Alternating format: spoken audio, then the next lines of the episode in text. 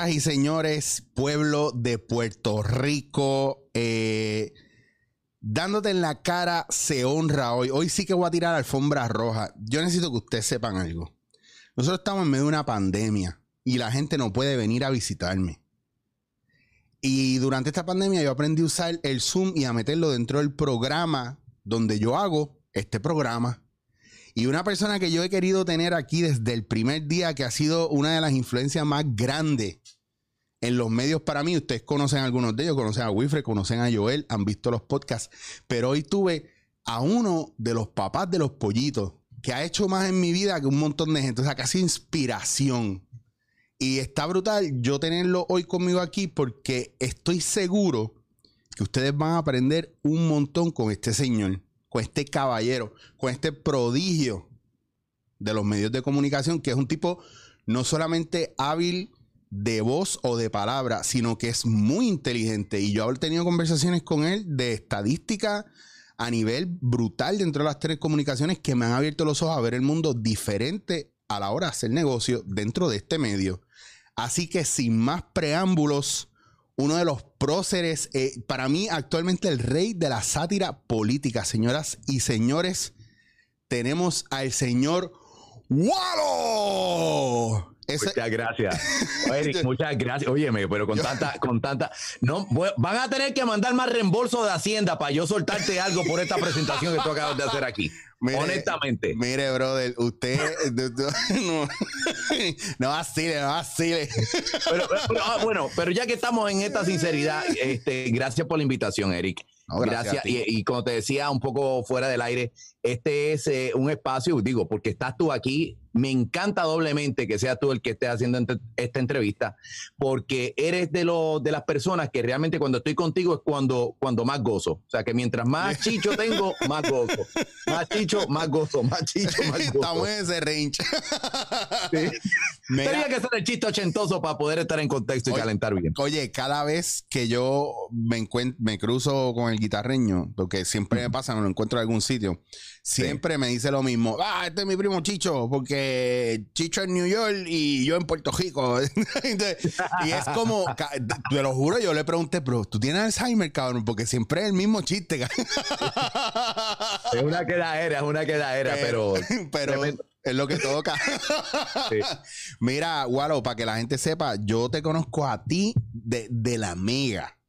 O sea, de, de la, de la mega, pero de la mega eh, Cobians Plaza y después en algún momento en Guapa nos cruzamos. O sea, tú has Claro. tenido una carrera de esas de, de bueno, yo- tú eres un jack of all trades, de verdad. O sea, lo único que a diferencia de muchos jack of all trades que se quedan eh, en un espacio vacío sabiendo un poquito de todo, tú sabes un montón de todo.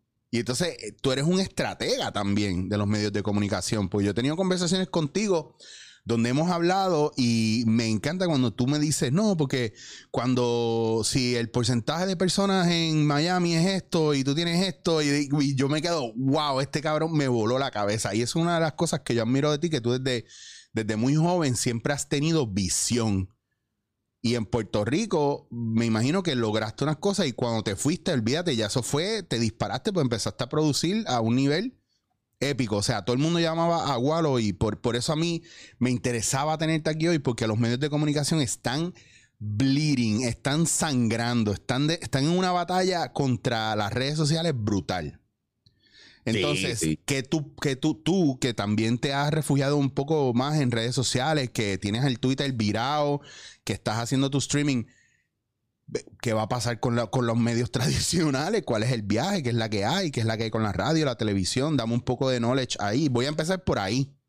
Yo creo, yo creo que, Eric, lo- los medios tradicionales no van a dejar de existir. Lo que va a cambiar es la forma en que nosotros estamos con- consumiendo. Entonces, quizá para la gente en una época, pues el medio, bueno, es la antena, es la televisora. No, no, no. O sea, es el contenido, es la conexión con la gente. Claro. Lo que, lo que hace el medio es la gente y mientras la gente está haciendo, cultivando sus relaciones con los talentos que se presentan en los distintos medios, pues ya ese es el asunto. Si la distribución es por aire, la, la forma tradicional de radio y televisión como la conocemos, fantástico.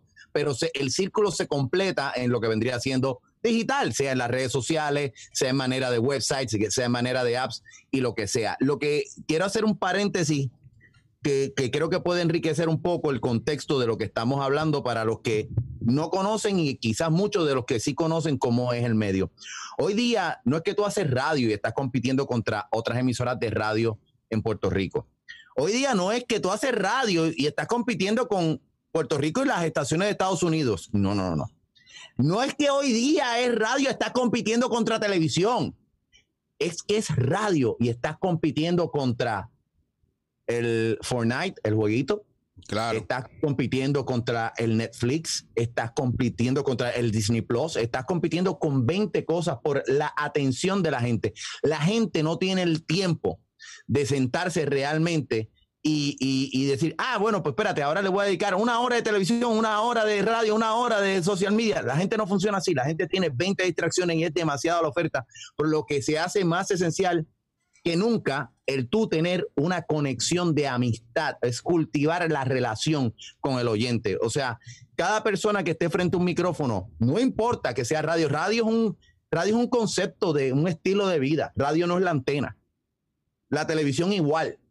Todos los que están en la televisión están equivocados. Ellos piensan que la siguen haciendo como hace 80, eh, en los años 80 o los años 70. Claro ellos no les ha llegado el memo. Aún los que están actualmente en la televisión no les ha llegado el memo. No lo digo con prepotencia, lo digo como un reality check. Claro. Eh, porque porque no, no acabamos de entender eh, que no es coger un cheque, me maquillo, me peino, me pongo mi chaqueta de Nación Chanclete, digo chancletero, salí al aire cinco minutos, págame la renta, como decía el, señor Barriga, en el Chavo del 8, y te va. Y ya se acabó el trabajo. No, no, no. Hoy día, si tú quieres mantenerte relevante y competitivo, tú tienes que asimilar que esto es 24 horas al día, 7 días a la semana. Porque tu oyente o tu potencial oyente no es un oyente, no es un consumidor de contenido, es tu amigo. Y a lo mejor tu amigo le hace falta hablar contigo a las 3 de la madrugada. Claro. Porque está deprimido, porque necesita eh, distraerse, porque el COVID lo tiene loco, eh, porque es una mujer que a lo mejor a las 10 de la mañana en el trabajo necesita reírse con con Eric Rodríguez, con Chicho. Dice, coño, déjame chequear ahí las redes sociales de, de, Eric, a ver qué tiene. A lo mejor es, Edwin, el de la Plaza del Mercado, está ahí, contra, qué chévere. Y tú crear esa expectativa y cultivar lo cual si fuera una relación de pareja. Eh, y eso es lo que no entienden eh, los medios de comunicación como gerencia. Les ha costado mucho trabajo internalizarlo. Creo que ellos sí les ha llegado cierta información, no todos están montados en esa bicicleta. Y los talentos, pobrecitos eh, pues ya tú sabes, digo, digo pobrecitos porque no encuentro que hayan coaches, no encuentro que hayan entrenadores suficientes para llevarlos por el camino de lo que estamos hablando ahora mismo, que al fin y al cabo no termina beneficiando a la, a la plataforma, entiéndase la marca que sea, ¿no? No vamos a hablar plataformas radio televisión, vamos a hablar de la marca y, y sistemas de distribución, sea aire, sea digital o lo que sea. Estamos hablando de que en el proceso que tú eh, cultivas una relación con, tu, con, tu, con tus seguidores, te conviertes en amigos de ellos, ellos cuentan contigo, esa relación tú la puedes arrendar, la puedes alquilar hacia el frente y eso se traduce en publicidad que al fin y al cabo, pues las redes sociales eh, y los medios de comunicación masivos se tornan también en un negocio, para eso están para un negocio de publicidad. Mira, de eso yo creo que se trata un poco. eso, eso, yo, creo que diste en una parte ahí que mientras tú hablabas, yo estaba pensando en algo que yo digo mucho y peleo mucho, que es como tú dices, no es por uno poder ponerse jodón o prepotente, al contrario, es el factor de entender cuál es el, cómo está el craft de cada uno de los, de los medios, de los componentes del medio, porque tú, estamos hablando de los talentos y, por ejemplo, mi pelea con el teatro actual, el cine, la televisión, etcétera empieza con los talentos que cogieron clases de teatro cuando, se, eh, cuando estaban en la universidad y nunca volvieron a reentrenar su craft y actualizarlo al, medio actual. Punto, valga la redundancia. Mi, mi trabajo como, como improvisador me obligó a naturalizar mi performance. Y yo, yo encuentro gente que son actores que me dicen, ah, pero es que tú siempre haces lo mismo. Y yo, la diferencia entre tú y yo es que yo cojo el personaje y lo trans, o sea, yo me lo añado a mi persona, yo no me añado al personaje. Entonces la gente siente una proximidad conmigo y conocer el personaje porque yo voy como yo, con las características del personaje. Sin embargo, el teatro que nos han enseñado es convertirnos en otra cosa que está también brutal, porque hay actores que están bien duros en eso, pero son diferentes tipos de, actuación. Ahora, cuando venimos al medio tradicional, que es el medio que necesita un tipo de actualización, y yo veo productores de televisión o directores trayendo gente de redes sociales para meterlos a la mala en televisión, pero diciéndole, ah, no puedes hacer esto, no puedes hacer esto, que eran su, su qué sé yo, su, su, su, eh, su parte artística o lo que los mueve en redes y ahora no lo pueden hacer en los medios tradicionales. Tengo una cosa que digo constantemente, Chicho, que lo digo constantemente en las reuniones que tengo en, en, a nivel de, de coach, de director en, mm. en radio. Eh, digo, no necesariamente un talento de radio traduce en un... Fíjate cómo va la cosa. Déjame organizarlo mejor. un social media influencer no necesariamente traduce en un buen talento de radio o televisión. Un talento de radio y televisión es influencer, pero no necesariamente es un entertainer al nivel de que muchos esperan en las redes sociales. Y tú dirás, ¿qué rayo, qué tú acabas de decir aquí? Mira como yo digo, el medio tradicional es el influencer original. El, el Luis Vigoró, el Héctor Marcano, el Eddie Miró y hasta a Wilda Calvi, a Bizcocho, Luis Antonio Cosme, todo, todos estos talentos históricos que muchos de los que quizás te siguen y te ven no conocen, pero son parte de nuestra cultura popular en, en Puerto Rico. Claro son los primeros influencers porque eran los que se paraban frente a una cámara, un micrófono y decir, ¿sabes qué? Aquí está el producto tal, este es el que yo uso, este es el que está brutal, vete y, pruébalo, que, va a ser una maravilla. Porque es la influencia de decir, contra, pero si yo veo a, Vigoro todos los días, yo veo a Cosme todos los días, mm. ese, ese, ese producto tiene que ser buenísimo, va, lo compra, eso es influencia. Te ganaste una credibilidad, ¿por qué te la ganas? Bueno, te la puedes ganar por ser lindo, pero realmente te la ganas por la emoción, la conexión emocional. Porque esa persona te hizo reír. Claro. Esa persona te hizo llorar. Esa persona te dio una, un pedazo de información que fue muy importante en algún momento dado de la vida. Y dices, caramba, yo confío plenamente en esa persona. Si me está diciendo el producto, yo voy para atrás. O me invita a tal sitio. Tiene que ser porque es bueno, porque me lo está diciendo él. O me lo está diciendo ella. Eso es un influencer. No es de que, ah, tengo un millón de seguidores. Amén, aleluya. Hay 20 emisoras de televisión que tienen un millón de seguidores y realmente no influyen en nada. Es, o sea, tú puedes tener la huella más grande, eso te puede dar un reach, un alcance, pero la parte espiritual, la parte que conecta, que es realmente la amistad, no. Eso es lo que mueve montaña, eso es lo que hace el, eso es el call to action que se llama en, inglés, en, en Castilla la Vieja. Ah, eh, así es como funciona. Entonces, un talento de redes tiene dos problemas aquí. O dos retos, más que, que problemas. Un talento de redes, que hay muchísimos, que yo me entretengo un montón. Yo me entretengo un montón.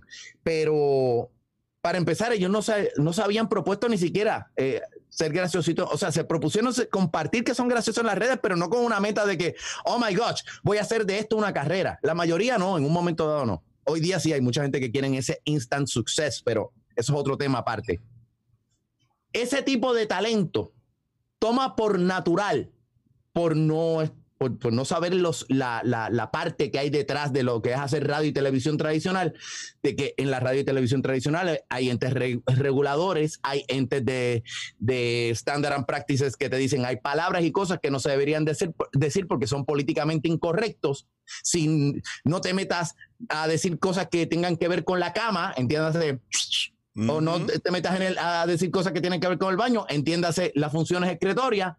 Entonces, con eso has hecho una carrera que te hiciste chistes de ir al baño y te ganaste medio millón de seguidores y estás monetizando y dices, ¿por qué no lo puedo hacer en televisión? Pero no se puede, porque así se hizo la sociedad, no porque a mí me dé la gana. Eso tomará 50, 100 años más en lo que eso cambia, no lo sé. Pero entonces es el choque cultural de el influencer que crece y que entiende y que aprendió a hacer las cosas de una manera.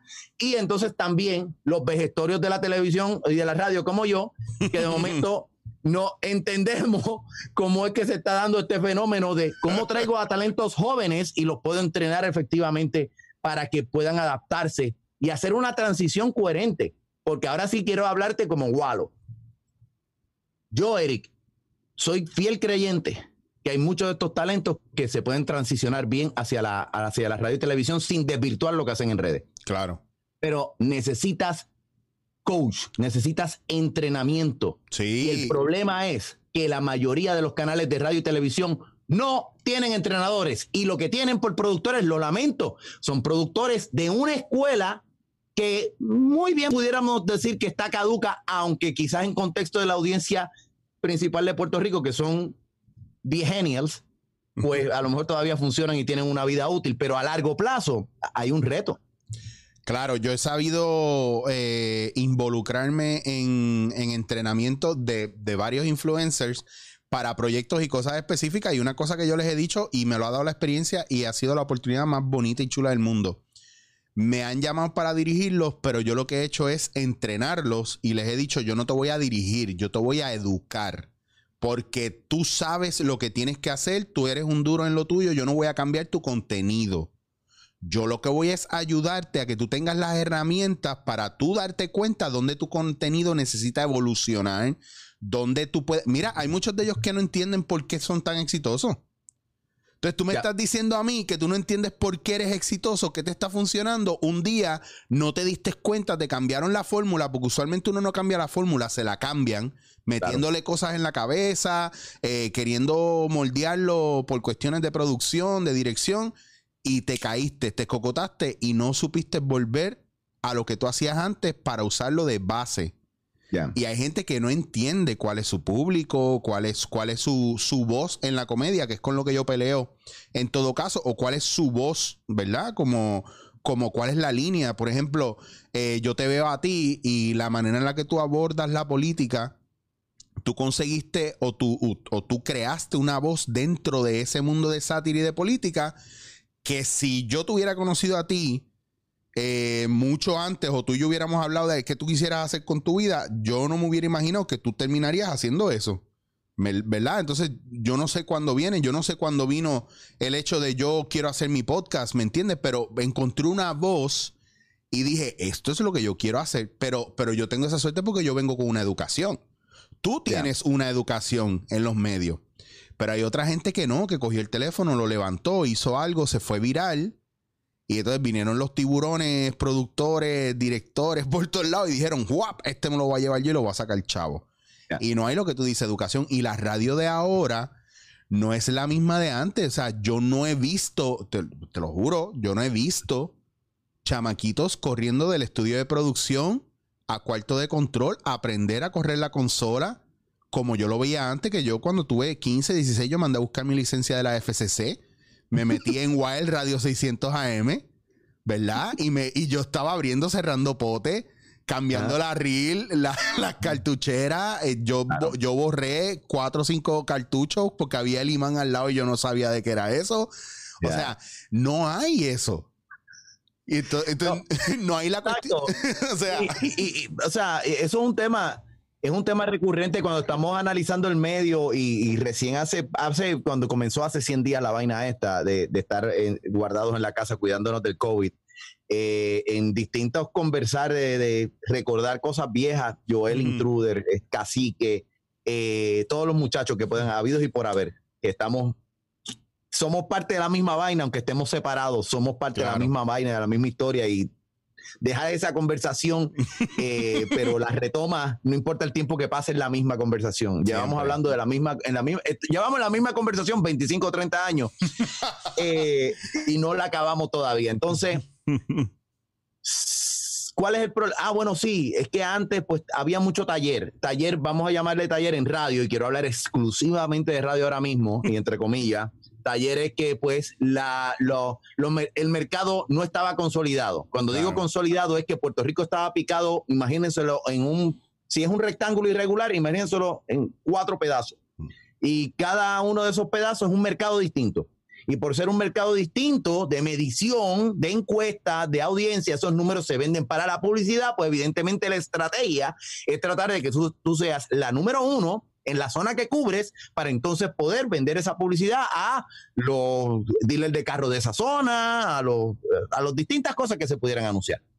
Entonces, pues esas emisoras tienen, no entremos en el factor tecnología todavía, Claro. Tienen que tener sus propios talentos. No puedes tener talentos viajando de, de San Juan para hacer un turno en, en adjunta. Tienes que tener tus talentos locales, pues en Radio Adjunta, pues vas a tener talentos de adjunta o quizás de la periferia, pero al fin y al cabo de la región. ¿Qué pasa? Ah, hablemos ahora un poco de tecnología. La radio, pues sí, usted la escucha y usted se imagina que hay alguien tirando ahí. Hoy día alguien se imagina alguien en una laptop que está tirando en Pitri. Claro. En una época, bueno, pues era la parte física. Qué pena que no tengo un disco ahora, pero un CD, por no hablar de los discos de vinilo, eh, una cinta de, de reproducción de audio. Ajá. Y todo eso necesitabas mano para hacerlo, necesitabas humanos para poder, porque eso no se pone solo, amén de que sí, habían unas computadoras que podían mover cartuchos o podían hacer ciertas cosas, ah, siempre necesitabas gente para poder hacer. Y el, turno y tú no podías apagar una emisora que tenía licencia para 24 horas al día. Si tú tenías licencia de 24 horas, necesitas a alguien a la medianoche. O esa medianoche, aunque fuera el mínimo, hay que, mira, ahí hay un tal Walo que, que dice que, se, que va. Ah, pues dale ahí y dale el chance de que abra el micrófono para que vaya practicando. Mm. Y de ahí tú ibas aprendiendo, iban filtrando quién tiene potencial, quién no tiene potencial. Yo, yo te diría que también en la gran mayoría de las ocasiones fueron golpes de suerte, Mm. amén de si tenían las voces bonitas o si tenían mucho poco talento, sino Claro. que se junta el hambre y la necesidad y de momento dicen, espérate, ¿quién es el próximo loco que va a hacer esto? Y así, y así se va haciendo un taller bonito y chévere de picar piedra y de, y de, oh, esto se hace así y estás más cerca a un horario de por el día y en el horario de por el día esta mística de lo que nosotros hacemos, hacer radio, que en una época tú decías, yo quiero hacer radio y tú piensas que es que todo el mundo se va a enamorar de mi voz cada vez que yo diga Daddy Yankee, dura. wow, hice rating, estoy haciendo radio. No, no, no, eso no es hacer radio. eso no es hacer radio, eso es parte de hacer la radio, pero eso no es hacer radio. Es mucho más. Mucho más. Es la amistad, recuerden eso, la amistad, cultiven la amistad. Yo no le hablo a mis amigos todo el tiempo así. Daddy Yankee, dura, ¿te gusta dura, mami? ¿O te gusta suave, monga? Oye, tú sabes cómo son los tiempos. Estamos bien metro. Yo también puedo decírtelo a ti, papi. ¿Te gusta dura? o sea, pero, pero sí, había una parte que, que era, era, era escuela. Se convertía en una escuela. El taller de trabajo se convertía en una escuela. Aprendía de los que llevaban más tiempo. Había una parte técnica, había una parte artesanal de, de lo que es el hablar, cómo sonar, la dicción, todas las cosas que tú quieras. ¿verdad? Aún las cosas pueblerinas que se convierten en el lenguaje de una marca que a lo mejor es irreverente, como en una época fue tu emisora radioactiva Cosmos 94. Mm. Quizás tenías talentos que eran más refinados, que tenías talentos que eran calle, calle, calle, y en el medio se encontraban para la voz de lo que era el centro de la emisora, que era una emisora irreverente para la juventud. Estamos hablando hace 25 años atrás, no pretendo que nadie se acuerde de eso. Lo que estoy trayendo son ejemplos de cómo fue el proceso tecnológico cerrando esa escuela artesanal, Claro. cerrando esa escuela técnica, porque entonces se consolida el mercado de Puerto Rico, ya no, ya no está picado en cuatro, ahora Puerto Rico es un solo mercado. Y la mayoría de las emisoras importantes, con las señales importantes, los estudios están en San Juan. Significa que el resto de lo que se escucha en Puerto Rico está retransmitiendo desde un solo lugar y no es que hay cuatro lugares distintos con, con, con 12 tu- eh, empleados corriendo la misma vaina, no. Todo es computadora y aún lo que está en San Juan corre con alguien a las 6 de la mañana, alguien a las 10, alguien a las 3 al- y a las 7 ponte algo grabado porque ya no hay dinero, las cosas están malas. Claro. So, no tienes el espacio para desarrollar y arriesgarte de- en una manera que no comprometa tu producto en los horarios importantes.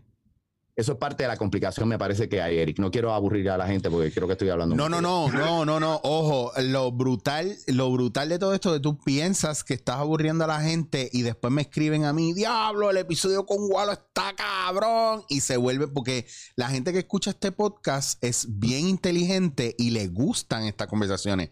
Y ojo, si esto dura media hora, 40 minutos, una hora, no importa lo que dure, me van a decir, Acho, esa conversación pudo haber durado tres horas, papi. Yo podía escuchar tres horas más. Te lo digo porque yo he tenido conversaciones aquí de metafísica de dos horas casi y la gente me dice, Acho, lo pudiste haber hecho de más tiempo y estos cabrones no me dan break. Pero es porque yo también, y H para ti, papo, yo he tratado, bueno, no he tratado porque no, no me tengo que esforzar, me sale natural mm. cultivar mi público siendo yo. Entonces yo no me he vendido a la parte eh, de tratar de ser lo que yo no soy. Al contrario, le digo a la gente, no me saluden en la calle, no los quiero tocar, no los quiero ver. Acho, estás cabrón, me encanta porque tú eres real, porque tú eres honesto. le digo a la gente, mis redes sociales son Chicho Guasier en Instagram y en Twitter. No me vengan a buscar en Facebook porque eso te hace un stalker. Ah, diablo, estás cabrón, eres real. Sí. Pero, pero en parte es lo que siento, tú sabes, y lo digo y y ahí yo tengo, yo estoy haciendo ahora, no voy a decir más nada, los sábados que lo subo por, por este mismo canal. Y mm. coge a veces más, y es mi opinión personal sobre temas de, lo que está pasando en, la vida, en la historia, whatever. 20 minutos, media hora, y coge más likes a veces que este, que el, otro que hago los viernes. Entonces la gente sí quiere ese feedback y yo te entiendo, yo lo tengo bien mangado, pero pienso que la gente que está en los canales viven en una burbuja. Y siempre escucho esto, a la gente no le gusta esto, a la gente hay que darle esto. Y yo, cabrón, ¿hace cuánto tú no sales de esta burbuja? A chequear qué es lo que está pasando allá afuera. Hay, hay, hay, hay mucho de eso, hay mucho de eso. Entonces, ¿cómo, cómo ok, la, la, pregunta, porque, porque esto ha salido aquí muchas veces, Walo. Mm. La gente se queja mucho del contenido de mm. la televisión en Puerto Rico y de la radio.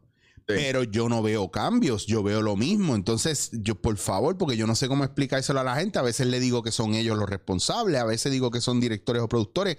Hay como un conglomerado y yo pienso que hay muchas cosas fuera del medio tradicional que están mil veces más cabronas que lo que hay. Entonces, ¿me puedes ayudar con eso? No sé si me pasa una gráfica o... Volvemos a, un poco quizás al, al principio de la conversación y probablemente lo que voy a decir va a ser muy duro para darle la cara a mucha gente de los dos lados del pasillo. Déjame preparar aquí. y probablemente no les va a gustar a, la mayoría de los que vayan a escuchar esto en los dos lados del pasillo. Estoy hablando de audiencia y de gerenciales de televisión. Y como yo estoy haciendo esto desde la sinceridad extrema que me ha llevado hasta donde me ha llegado, pues no me importa si me contratan o no me contratan un canal de televisión o no vamos a hablar de lo cómo se supone que funcionan las cosas, cómo idóneamente tú haces un producto.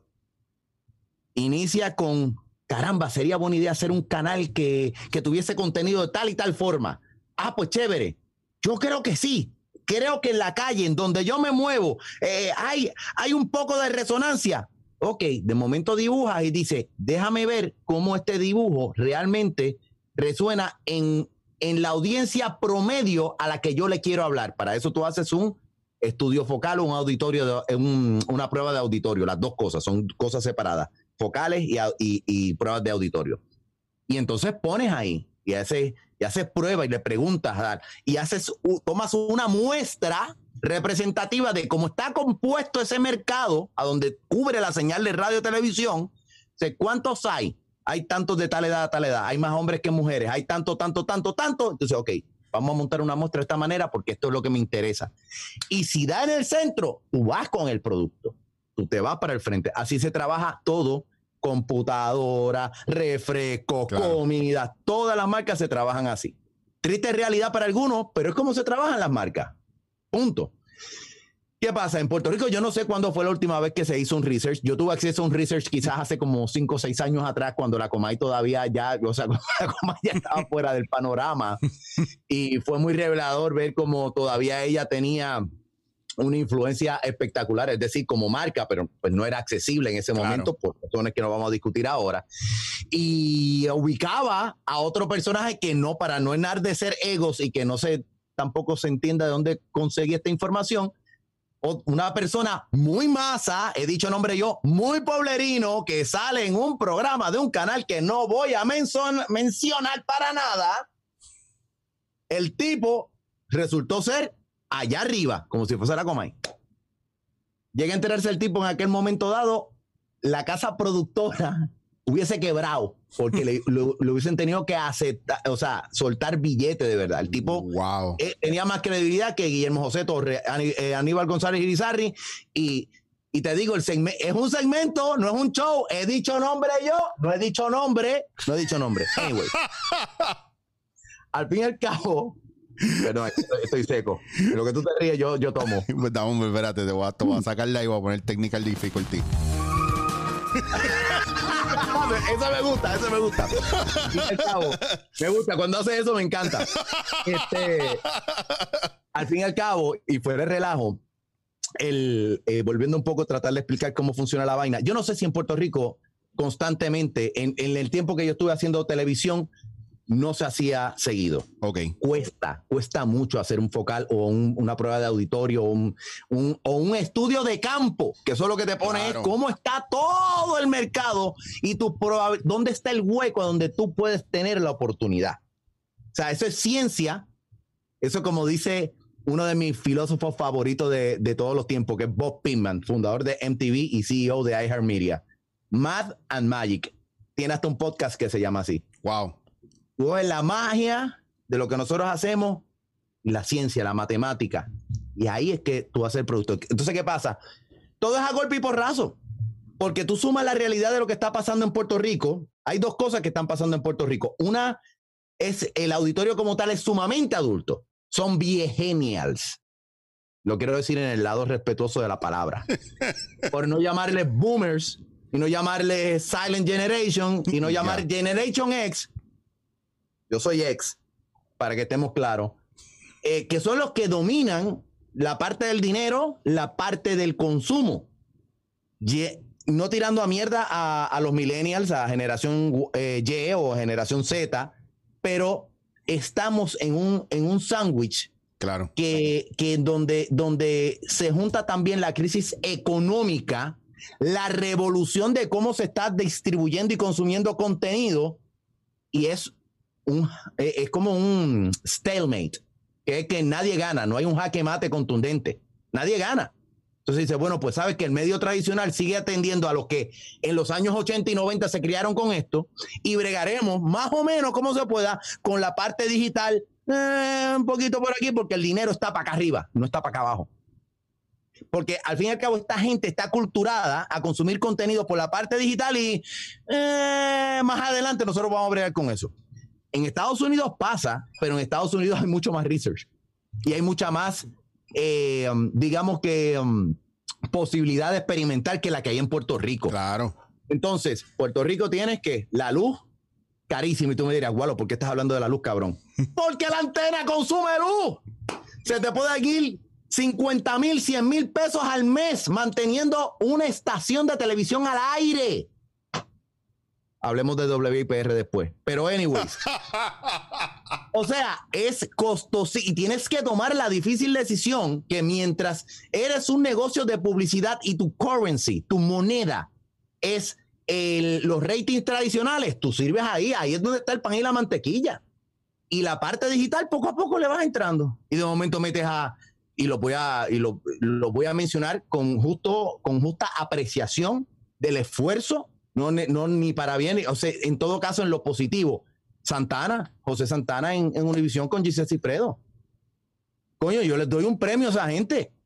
Están, están a fuerza, a pulmón, tratando de hacer un concepto en donde son caras frescas, Claro. generacionalmente no necesariamente son Z, pero le están dando un tratamiento que quizás es dentro de lo que es la estructura tradicional, un poco diferente a lo que tú quizás encontrarías en slapstick comedy, que puede ser Maneco. Me encanta Maneco y paro al mediodía para tratar de verlo para que lo sepa. Bienvenido, bienvenido al club. Hay cosas que a mí me encantan de esa época que todavía están vigentes para mí. Y, y- y- y seguramente me, me cogen este clip ahora hablando contigo y nos hacen un boicot porque dicen, eso está mal porque cómo tú vas a tener a un lechón ahí en cámara porque los veganos nos ofendemos. No sé, porque así es este mundo. Y todos Y no- aprendemos y todos nos readiestramos. Estás tirando para donde quiero ir, que a lo mejor no te quieres meter ahí, pero te lo voy a tener que preguntar. Como siempre digo, eh, Chicho, usted pregunte lo que usted quiera que yo terminaré contestando lo que me dé la gana. Mira, Gualo, es que ¿sabes lo que pasa? Que hay un factor bien brutal de que la gente no entiende que, que los medios no corren como se imaginan. O sea, el público no entiende que el, el medio no corre como tú crees que es coherente y como tú imaginas. No es que la gente que corre los medios es bruta, es que hay un montón de cosas de por medio o hay un montón de cosas que hay que hacer o hay que ver antes de poder hacer lo que para ti es normal. Pues yo entro, me meto allá adentro, cojo lo que quiero y salgo. Amigo, no es así. Y lo mismo pasa, por ejemplo, a mí muchas veces me preguntan, ah, ¿por qué tú no haces esto? ¿Por qué tú no estás en este programa? ¿Por qué tú no haces esto otro? ¿Y por qué tú no haces una película? ¿Y por qué? Porque hay unos elementos que, o sea, hay unos astros que no se han alineado para que eso suceda. Claro. Entonces, la- claro. eh, cuando tú, tú, está- tú estás arrojando luz, ¿verdad? A, a la, a la gente que está viendo y que está escuchando este podcast, que es gente bien inteligente, que le encanta saber cómo funciona el medio para entenderlo. sí, sí. ¿Por qué? Porque así dejan de quedarse y empiezan a tomar acción directa, porque la realidad es que el medio no va a cambiar, sino hay una parte también del público que empieza a escoger otras cosas y a hacer popular otras cosas. ¿Me entiendes? Yo pienso Sí. que eso, eso también influye demasiado. Porque Influye, influye. Entonces, y, y- y fíjate, es que... es que en, lo- los medios, en los medios es como si estuvieran guiando una guagua de la ama vendado. Por eso, como no se hace estudio de campo, como tú dices, y un montón de research y no se, y no se actualiza eh, a, la- a cómo va la tecnología y cómo van los medios, van guiando una guagua a ciega. Mira, sin afán de, de desilusionar, e inclusive desilusionarte a ti mismo, porque hemos tenido estas conversaciones otras veces también. Eh, Tira, tira, tira con todo. no quiero, y no quiero tampoco, volvemos, no quiero sonar que, que me la sé todas porque no me la sé y, y- y- y trato de estar en un estado permanente de aprendizaje continuo todos los días.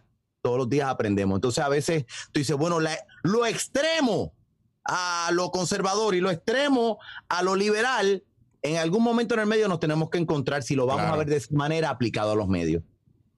Al fin y al cabo, nos duela o no. Por ejemplo, a mí me encanta la música electrónica. Yo, yo me hice de jockey con música bailable, música electrónica. Mm. ¿Ok? Mezclando eso. Hay el chance para que ese formato, 24 horas al día, con Tiesto, con Van Buren, con lo que te dé la gana, David Guetta, aún lo más comercial de ellos, esté corriendo 24 horas al día en una emisora de radio en Puerto Rico para que sea masivo y que facture 60 millones de dólares, por decirte un número ridículo, no lo hay. No. Yo tengo que reconocer que es, si acaso, un nicho, por no decir un nichito, y dije nichito con N, que no vayan a decir, ¿verdad? Que rima con otra cosa. Nichito, y que a lo mejor, si yo la llevo bien y la monto tecnológicamente bien, a lo mejor es una cosa que me factura un dinero modesto, en donde yo me siento realizado, que le estoy dando un servicio a una gente que lo aprecia y que de eso yo puedo quizás arrendar una relación de, de publicidad, lo que sea. ¿Qué pasa? Tú no tienes una estación de televisión llámese Telemundo, Guapa, Univisión, la que sea, para tener, gastar 100 mil pesos de luz al mes para que nadie lo vea. Claro. Y ahí es que voy a la parte donde te va a dar en la cara. Zumba. Mientras la masa, lo que se resuene, es lo que resuena. Llámese el guitarreño, guerrero, ah, día a día en Telemundo, que me parece tremendo programa también. eh, Raymond y sus amigos, que es el programa para mí, tengo que hacer el paréntesis, para mí es el mejor programa de comedia de los últimos 10 años en Puerto Rico, la mejor producción de Tony Mojena. Saludos a los muchachos, están haciendo tremendo trabajo en términos de mecánica y en términos de contenido eh, sea Sunshine, sea lo que sea en cualquier canal. Gente, la masa que consume esa plataforma, eso es lo que le resuena, eso es lo que se le da. Claro. Y termina siendo de alguna manera, y esta es la parte donde realmente te voy a dar en la cara, un reflejo de lo que es Puerto Rico. Para ahí, para ahí, ah, quiero que te detengas ahí ahora mismo, porque voy a hacer, voy ahora a cambiar el tiro a mí nada más, porque voy a tener una parte con el público. Dame un segundo, Gualo, por favor.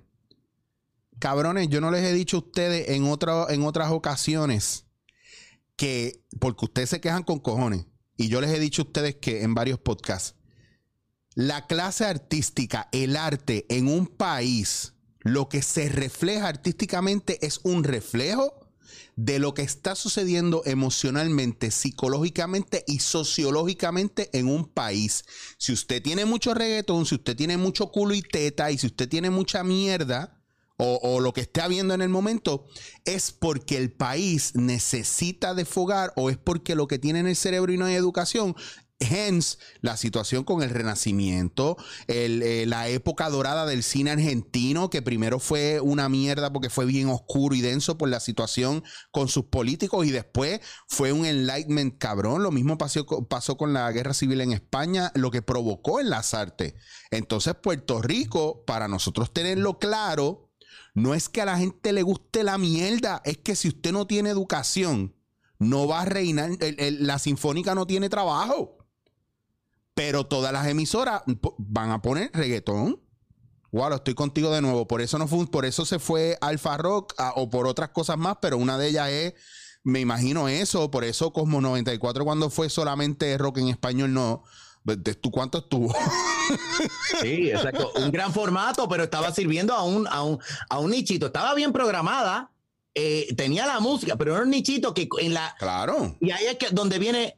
Ah, no, porque el capitalismo ha jodido todo esto. Espérate, el renacimiento no se hubiese dado si no hubiese sido por el, ca- el capitalismo de los Medici.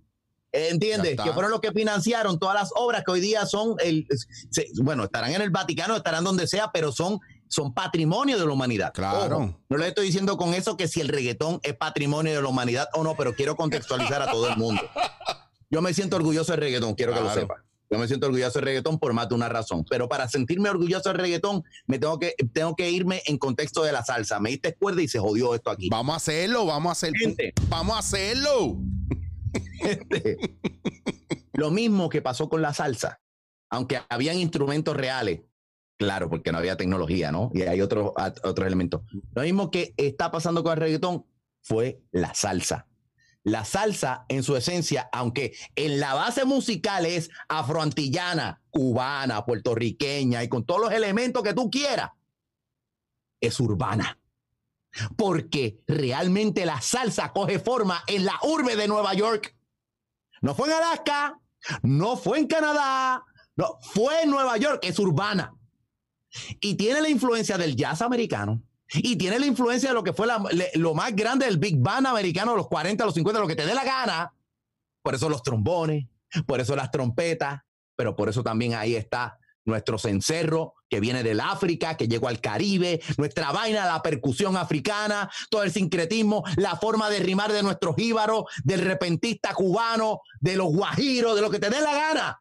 Eso es la salsa y nació en Nueva York para que lo tengan claro. ¿Y qué pasó con la salsa? La salsa fue un escape, primero, en términos de lo que es la forma de, coño, se, óyeme, Richie Ray. Richie, ay, viene Richie, viene virado. Ese hombre estudió en Juilliard. Ese hombre es de formación clásica, de influencias del jazz.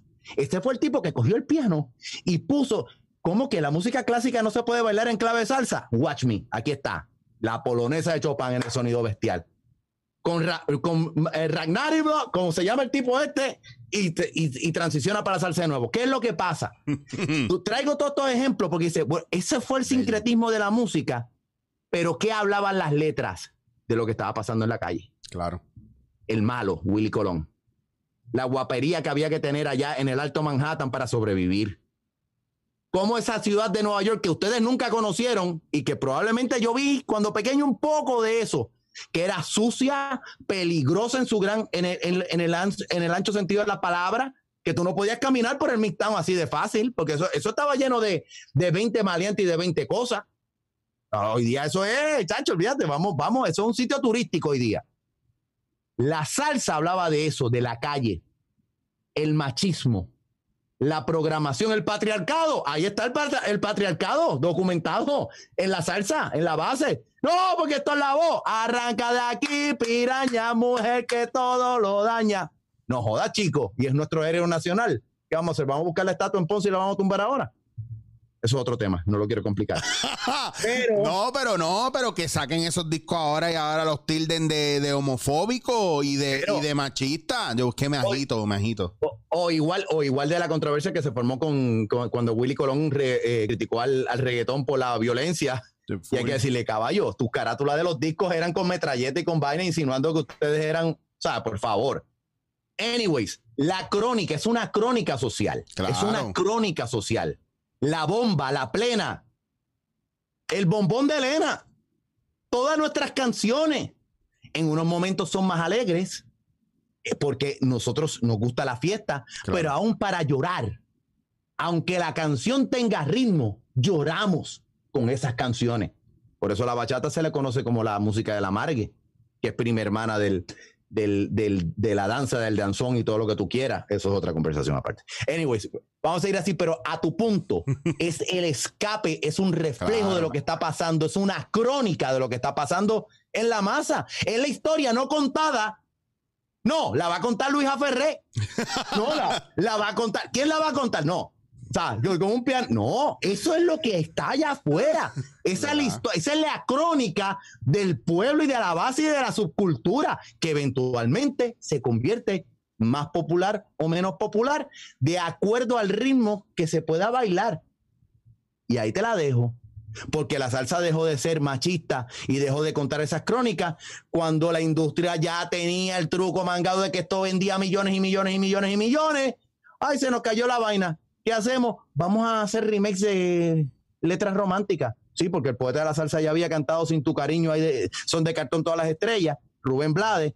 Tremendo. Dijo, vamos a experimentar por aquí. Y cogieron a Frankie y cogieron a 20 gente a empezar a hacer covers de baladas, de José José, de 20 cosas. Las mujeres salvaron el género. ¡Ay, qué bonita es la salsa cuando se canta esas canciones bonitas de... No joda, chico. ¿Qué pasó con el reggaetón? Lo mismo. Mataron, mataron un inocente, volando él se fue. Una crónica de la calle. Para terminar, Tito el Bambino, y con mi cariño a Tito el Bambino, que le tengo estima, respeto y agradecimiento por lo, gentil que siempre ha sido conmigo, Tito Bambino se convirtió en el Eddie Santiago del reggaetón. El amor es una magia. Y era el más temido del reggaetón en una época. Full.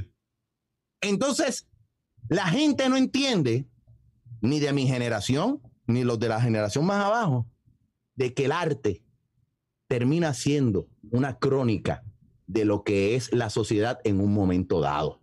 Es un snapshot, es una fotografía que a veces es bien linda, como el David de Miguel Ángel, pero a veces es asquerosa, como el video de George Floyd. Y por eso es que la gente se amotina y pelea porque no quieren aceptar que es un reflejo de su cultura, de su sociedad en este momento. Exacto. Y por eso que, ah, no, no, sigue, sigue.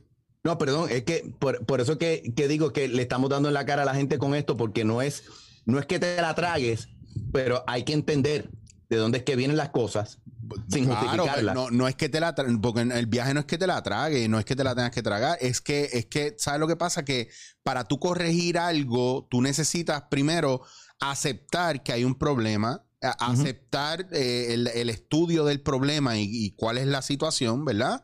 Porque yo sé que si a mí me duele algo del cuerpo, eh, rodillas o espalda, pues yo voy a mirar rápido qué puedo tener por dentro. Ah, que eso no es. Y, trato 20 mil maneras, pero a lo mejor lo único que yo tenía que hacer era bajar de peso. Pero yo no quiero porque, porque no acepto que soy gordo, porque no acepto que tengo que ponerme en dieta, por lo que implica.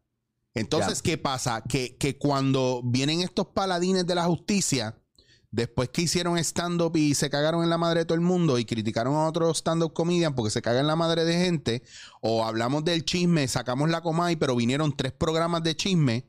Entonces, ¿qué me estás diciendo tú? El problema no es Dios, son sus seguidores. Porque, porque tú estás, o sea, hay un, hay un viaje ahí, o sea, eh, Sonchen lo dijo una vez en un podcast de Chente, si la gente quiere pollo frito, yo le voy a dar pollo frito.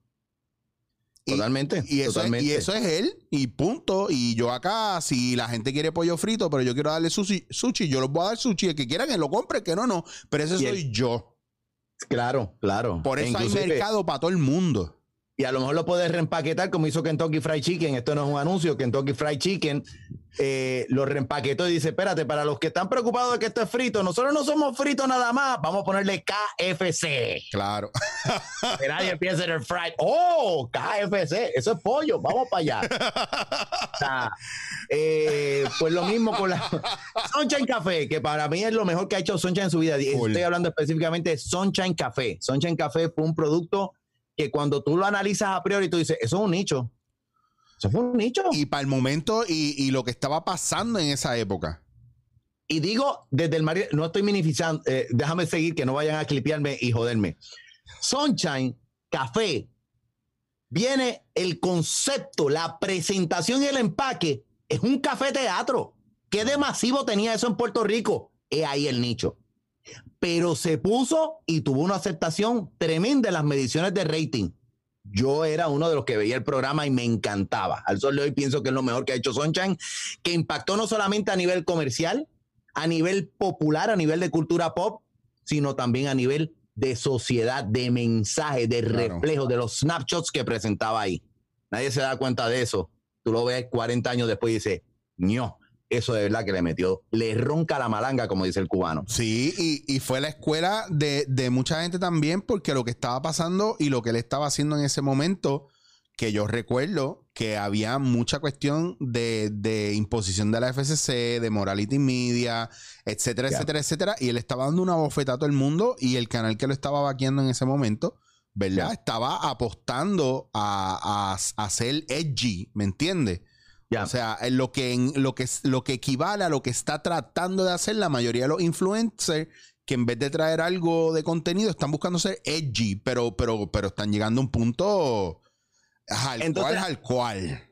Y quizás, Eric, la cosa es esa. Eh, yo creo que Sunshine en aquel momento logró, y a lo mejor sin proponérselo, digamos, démosle el, démosle el crédito como que sí, que se lo propuso y lo hizo, no, no, hay, no hay problema pero digamos que fue sin proponérselo o no, algunas cosas que no eran masivas las tuvo que mezclar con cosas masivas. Porque el hook del barbarazo, ese enfermo sexual que estaba ahí de ese, ¿te acuerdas? Que tenía el gancho. Eso, una, eso es un éxito ya del merengue, de la música popular de, de finales de los 70.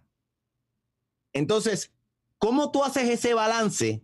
¿Cómo algo, cómo tú haces pop algo que no es pop? Y ese es el asunto, que aunque tú tengas un millón de seguidores en Twitter, en Instagram, en Facebook, en TikTok, en la madre de los tomates, tú tienes que entender que eso no necesariamente es pop. Mira qué cosa. Mira qué cosa. Está cabrón. Está cabrón. Eso, tenemos, eso es un demonio con el que tenemos que, que bregar todos los días. Porque de un millón, cuando el planeta está lleno de billones de gente, un millón se torna en un nicho. Sí, bien cabrón. Sí. Sí, when, you go to your macros, eso es lo que pasa. Y ahí la importancia de ir al mercado, a segmentar cómo está compuesto, qué es lo que resuena. Y volviendo a Puerto Rico, yo creo que hay oportunidad para todo el mundo. Y ojo, yo todo el que tenga, para empezar, los que están viendo esta vaina, usted tiene un sueño, vaya detrás de él. Olvídese de eso, que si guapa Telemundo Univisión, usted sigue su sueño y va detrás de eso, para el carajo. No le haga caso a lo que estoy diciendo yo ni lo que esté diciendo Chicho. Usted va detrás de su sueño. Olvídese, hasta las últimas consecuencias voy a usted y el crédito es suyo, ni siquiera porque lo que yo lo dije, para que lo sepa. Número dos, eviten ir a la universidad. No, no, no quiero decir eso exactamente, pero, este, pero en, materia, en materia seria, eh, Puerto Rico eh, tiene una situación económica, social, política que lo hace distinto a cualquier otro mercado. Y yo lo que quiero es, que cada cual que esté viendo esto y que tenga estas inquietudes de ¿por qué no hay más contenido de esta manera? Porque su mundo, reconózcase y, y perdónese usted mismo de entender de que el mundo no es el Twitter, el timeline de Twitter que usted tiene. Eso no es el mundo. Eso no es Puerto Rico. Igual que yo me tengo que joder, casi defecándome encima de todos los mantenedores de programas de radio AM, cada vez que dicen, ay, yo tengo luz en casa, qué bueno, ahora me puedo dar el palo y buscarme allí un sándwich de prochuto en, en, San Patricio Plaza. Y los que están en la montaña que no tienen luz, que no tienen que comer, se creen que todo es lo que pasa en un, ¿cómo se llama? En el radio de una milla de distancia de, de lo, la burbuja de lo que los rodea. Lo que yo haga así, ese es mi mundo. Y que no existe más nada que no sea eso. Y que si la gente no ve el Netflix que yo veo está mal. Y que si la gente no opinan de que debemos tumbar la estatua de Cristóbal Colón de Aguadilla, pues está mal también. Gente, hay mucho más gente en el mundo que eso.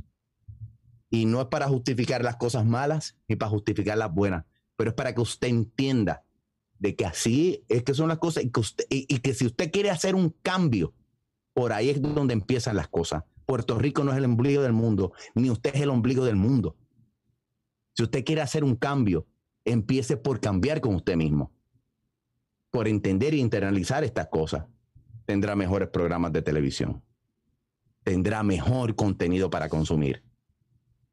Y cuando usted ve a ver, usted pone la televisión, pone la radio y dice, ¿qué mundo perfecto? No existe el dembow. ¿Qué mundo perfecto? No existe un Tomás Rivera Chats faltando el respeto a los periodistas. ¿Qué mundo perfecto? Mis hijos no son corruptos, fueron gobernadores y nunca se les señaló por corrupción. Cambiemos nosotros primero. Comencemos en la casa. Y entonces ese snapshot de arte reflejará lo que usted quisiera que fuera. Ahí lo.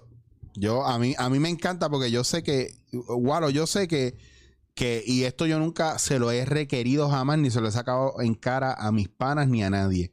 Yo sé que poco tiempo tú tendrás para poder ver alguna vez alguno de los episodios completos. Porque yo sé que alguno te has chequeado.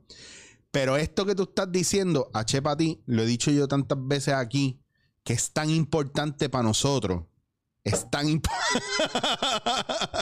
es tan importante para nosotros porque es verdad, el mundo no, no, no gira en todo. O sea, nosotros no somos el centro de, gravedad del mundo, no somos el sol del mundo, nosotros no somos el ombligo del mundo.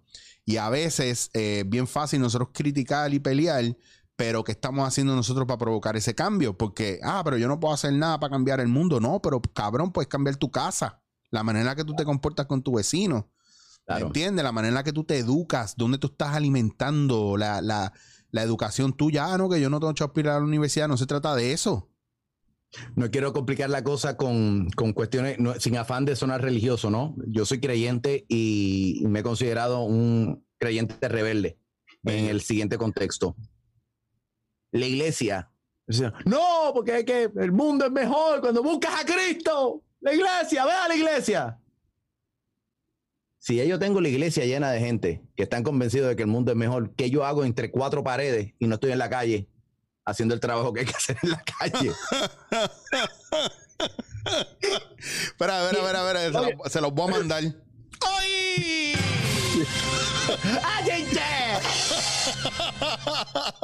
y no solamente y no solamente eso, el trabajo no es en la calle diciendo, porque mira la Biblia que compré, compré, en esta Biblia dice tal y tal cosa. Caballo, qué complicación. Qué complicación. No le puedes dar un plato de comida al que lo necesita. No puedes ayudar a la vecina a que mire del techo, el torlo azul, vamos a ponerle un techo, vamos a hacer algo aquí, sin tener que mencionar la palabra Cristo. Eh, eso es parte del trabajo. Y entonces, si ya yo tengo a, por eso te, dije al principio de la conversación, Eric, lo extremo de un lado, lo extremo del otro, en el medio nos vamos encontrando. Si ya yo tengo, si ya yo sé que parte, si yo estoy en este lado de acá, ok, pues ya tengo a esta gente agarrado aquí. Déjame ver qué semilla yo puedo sembrar en el medio, donde me voy encontrando para traer a los de acá. Y no se ya habla de consenso, porque algunas cosas la gente piensa que el consenso es que todo el mundo tiene que estar asumiendo, fíjate cómo interpretan el consenso. En mi opinión, que todo el mundo lo acepta. No, no. El consenso en algún momento dado tiene que haber una visión en donde tú dices, esta es la idea, a aquel no le gustó, a aquel le gusta, pero lo vamos a hacer porque sabemos que a largo plazo es lo que va a funcionar. Y se tira para adelante, aunque el de allá ya se le explicó, no le gustó, pero se hace. No por pasar una planadora, sino porque las futuras generaciones van a entender lo que es mejor. Aplica para las cosas en tu casa, para la iglesia, para la política, para la música, el arte, lo que te dé la gana. Aplica para todo. Aplica para todo. Mira, yo te voy a decir una cosa, te voy a ser bien honesto. Yo, yo que, yo, yo estoy loco por entrar en otros temas contigo, pero yo, yo creo que esta es la mejor manera de redondear este tema en general, porque yo sé que, y espero que se nos dé la oportunidad nuevamente de cruzarnos me interesa mucho, porque quería entrar en la parte política también, pero me interesa mucho que más que entrar en la parte política, le des a la gente tus redes sociales, porque yo quiero que, sean chancleteros y que sean parte de la nación chancleta. Para darle contexto a la gente, ¿qué es la nación chancleta? La nación chancleta es un concepto. Hemos formado nuestra propia nación a fuerza de chancletas, ese es nuestro símbolo patrio, pero con la chancleta vamos ajusticiando a todos los políticos que le hacen un flaco servicio al país. Entonces es sátira política y comentario social. Ustedes son los analistas del pueblo. Yo no, yo soy nada más que un el, el, que aguanta el micrófono para que ustedes llamen, lean. Es una plataforma para que ustedes se desahoguen, para que ustedes escuchen cómo está la gente y para que entre broma y broma ustedes asimilen la realidad. El humor puede ser un poco viegenial, eh, como es viegenial para algunos y a lo mejor para otros puede ser demasiado irreverente. Pero los invito a que participen porque al fin y al cabo se trata de la plataforma en servicio de ustedes y que se curen y que hablemos del país y que hablemos de las cosas y que no nos dejemos engañar. Eh, el programa va a dejar de existir cuando las cosas a nivel de política y de, gobernanza se hagan bien. Ahí es cuando el programa va a dejar de existir. Así que ustedes podrán imaginarse cuánto trabajo nos queda por hacer. Los invito. Walo HD, W-A-L-O-H-D. Prefiero que vayan primero a YouTube, que es donde estoy tratando de crecer los números, pero en todo el Internet estoy de esa manera. En YouTube el programa se ve en vivo diariamente a las 7 de la noche, lunes a jueves, porque los viernes son viernes social y yo soy socialista en ese contexto. y, el podcast, pues el audio podcast para que lo disfrutes si estás haciendo ejercicio y eso, la cantidad de chancleteros que me llaman, que te hacen reír, que te hacen llorar, que te ponen a pensar, es increíble. No es lo que yo digo, es lo que dice la gente. Yo creo que te va a gustar, inténtalo cuando pueda. Está brutal porque para María, yo me acuerdo que se fueron las luces, comunicaciones, todo, y creo que fue como al, al, día siguiente o al segundo día, yo buscando señal y tratando de llamar, yo no podía llamar, conseguí señal y al único, al único que a mí se me ocurrió llamar que estaba al aire en ese momento. y te lo juro, Walo, fue una cosa aquí mismo, en esta esquina donde yo estoy sentado, había un sofá y yo estaba buscando señal y yo marcaba el número porque te estaba escuchando y cuando entró esa llamada y yo te escuché, a mí yo dije, ok, vamos a estar bien. Porque, porque era, fue un momento bien difícil, bien loco. Y, y esa, son eso, eso, esas pequeñas anécdotas que después otro día compartimos más a profundidad para que la gente sepa más de nuestra relación a través de los años. Eh, son esas pequeñas anécdotas que se me quedan y entonces es bien difícil que yo no te tenga ahí en una, en una parte en la mente súper accesible y visual. Tú no estás atrás en las cajas de la memoria. Tú estás bastante presente. Hay otra gente que está en una calle atrás escondida, pero tú estás aquí cerca. Yo digo, igual, va, aquí está. Pero te agradezco un millón tu tiempo, que es muy valioso. Sé que estás produciendo un montón de cosas, estás en lo tuyo. Y a mí me gusta eso porque mientras tú estés en los medios, yo sé y estoy seguro que hay gente que de verdad trae una visión objetiva y bastante clara eh, para ayudar a la gente que está un poquito perdida. Y eso me gusta. Yo sé que este podcast mucha gente se lo ha disfrutado y ya me van a pedir rain check. Es más, en los comments lo ponen si quieren una segunda parte, así yo obligo a Walo a tener un compromiso social y cuando no pueda le digo, cabrón, pero tú no te pusiste a decir ahí que era nuestra responsabilidad y venga otra vez. Eh, haciéndole honor a mi origen del teatro, voy a, voy a fingir, voy a ponerme ahora como que no quiero volver a este programa. Para que sean ustedes los que entonces escriban, sí, Goyo, que vuelva, que hable otra cosa. No quiero, Eric. déjame ponerme así como hacían los actores de antes, la mano así como si fuese la caperucita roja. No quiero volver a este programa, no quiero. No me hables más, Walo H. No, me hables más. Suéltame. Eric, gracias por el tiempo. Te quiero, lo he disfrutado. Papito, te quiero mucho. Gracias. No, no lo digo livianamente. Eh, tú no sabes el orgullo de verte hacer las cosas que tú haces, el extraordinario talento que tú has desarrollado y que estás llevando a tanta gente. De verdad que gracias por lo que haces por tanta gente. Eh, y honestamente, pues, ¿quién, ¿quién iba a decir lo que íbamos a estar hablando aquí tantos años después sobre estas cosas? Eh, cuentas conmigo ahora y cuando sea que haga falta, mientras tenga salud y la posibilidad de una conexión de internet o en persona, usted cuenta conmigo siempre. Así que ve haciendo schedule de cuántos programas vamos a hacer. Pero no quiero volver a este programa. No quiero. Suéltame, pero quiero que sepas que. Como lo sabe por ahí, Giovanni Vázquez, Giovanni Vázquez, Giovanni Grant. ¡Oh! Giovanni, Giovanni Vázquez, te quiero. Esto fue dándote la cara. Gracias, Walo. Eh, ustedes saben que me consiguen Chicho Guasier, arroba Gmail, si me quieren mandar un mail. Redes sociales, Chicho Guasier, eh, www www.chichowasier.com si estás escuchando esto y si quieres verlo.